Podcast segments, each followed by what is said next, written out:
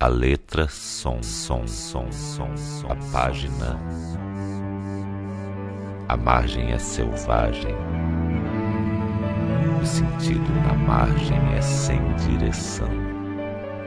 A imagem, movimento. Instituto Casa Comum e Escolas Instituto Casa Comum e Escolas Instituto Casa Comum Encontro de Escutas Escritas com Marília Librante e Sérgio Bairro Marília Librante e Sérgio Bairro Bom, muito bem. Então, hoje a ideia é apresentar para vocês a proposta né, do processo criativo com as texturas sonoras. Então, é, é uma, uma experiência de trabalhar o texto com sonoridades, e aí não há distinção entre texto acadêmico e ou ficcional. Né? Vou procurar explicar para vocês a forma que isso uh, ocorreu, pelo menos a, na minha experiência. Uh, eu vou falar um pouco de teoria também para vocês, sobre o lugar da academia, sobre esse espaço né, de uma espécie de uma apologia absoluta racionalidade, né, a um pensamento linear, conceitual. Uh, fora disso, né, a gente praticamente não tem espaço na academia. E, e, e essa proposta das texturas surgiu exatamente na direção de expandir o texto, acadêmico ou não, para um ambiente sonoro, né? Então vou procurar explicar isso para vocês. Aí é, vou falar um pouco de teoria para contextualizar de onde vieram as ideias. É, vou demonstrar texturas. Eu vou falar então para vocês um pouco sobre o processo de criação das texturas sonoras a partir de textos acadêmicos e ficcionais. Então, a origem desse projeto surgiu dentro da academia, como uma possibilidade de renovar as formas de pensamento na universidade, trazendo a questão estética, sensível, se preferirem, para dentro do universo de produção do conhecimento. Né?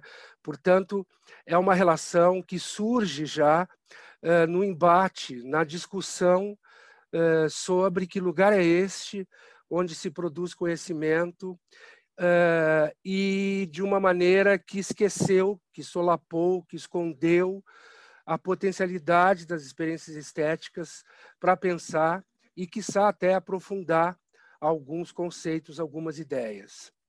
Né? No entanto, eu vou falar de um processo que aconteceu comigo. Então, em momento algum, o que vai ser falado é, vai ser apresentado como um modelo, né?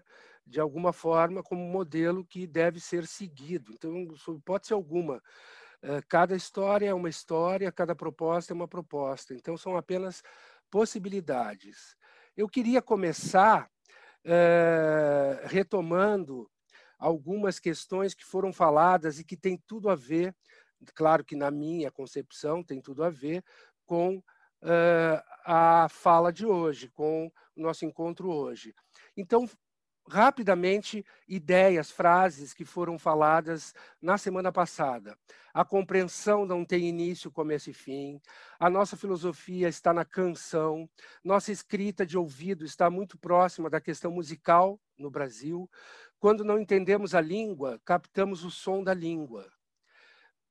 Pegar um parágrafo do escritor e sair associando ideias. Tudo tem a ver com a expansão da escrita como um quebra-cabeças, de repente as coisas se encaixam. Encontros casuais, fluxos, fluxos de oralidades ao acaso.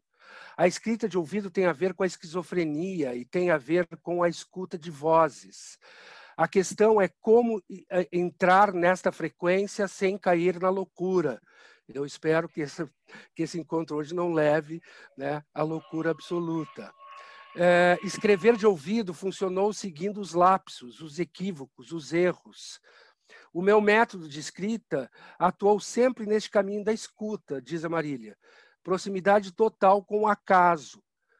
Claro que fica um trabalho acadêmico muito mais próximo do literário, mesmo que seja um método sem método. Nietzsche e o cavalo, mesmo quando não faz sentido, talvez faça sentido, ou trata-se de uma chance de criar sentido. E aí a gente acompanhou a história toda que a Marília contou dessas associações que foram feitas entre Nietzsche e o cavalo, Horse, Horace e assim por diante. A associação a, associação, por fim, que a Marília fez quando nos falou de orelha morta, natureza morta, pintura é grande porque está pintada.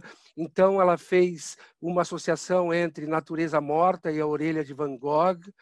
Então vamos atrás de Van Gogh.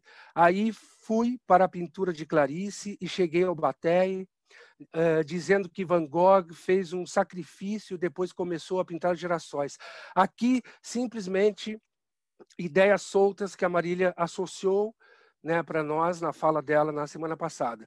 Então, tem um grande traço e uns grandes traços aqui de questões associadas aos fragmentos, né, a composições que vão se refazendo, né, a uma escrita que é coerente com isso. E nesse sentido, eu selecionei um, um trecho do livro da Marília, né, a partir, uh, pensando no Rosa, no Grande Sertão Veredas, uh, eu vou, a gente vai voltar a isso no final da, da apresentação, mas eu queria rapidamente só ler esse texto. A estrutura de Grande Sertão Veredas, um livro sem capítulos, imita uma fala improvisada que dura cerca de 500 páginas e que surge sem rumo, sem controle. Como diz o narrador, sua fala erra rumo. Sem direção, certa, uh, justamente sem direção certa, justamente porque não é como a fala do senhor da cidade, que sabe compor uma história em livro. No entanto, o que parece ser improviso, como uma narrativa que finge que se constrói ao acaso, obedece a uma certa ordem, uma ordem desorganizada, mas nem por isso menos presente. Em outras palavras, por mimetizar a oralidade, o improviso tem uma ordem que não é fixa, mas móvel, contingente e dependente da leitura que se fizer, privilegiando tais ou quais aspectos da história. Cada leitor, então, a cada vez que quiser recontar a história com suas próprias palavras, organiza ou desorganiza a narrativa à sua maneira. O livro se apresenta como um mar incontrolável, segundo uma metáfora segundo uma das metáforas preferidas do relato sertanejo, sempre renovado a cada onda de leituras. Assim, retomando os termos de Machado de Assis, encontramos uh, também em Guimarães Rosa uma obra difusa, escrita em uma forma livre. Então, essa reticularidade, essa ideia de rede, né, de, fra de fragmentos que vai se recompondo, mas que jamais privilegia uma narrativa uh, absolutamente objetiva, né? uma narrativa que conta uma história de uma maneira absolutamente clara, transparente. Né? Uh, ela tem tudo a ver com a ideia das texturas sonoras. É como se eu dissesse uh, essa forma de entender a literatura e de compreender a narrativa eh, ela pode tranquilamente inspirar a forma de pensar as texturas sonoras. Continua no próximo episódio.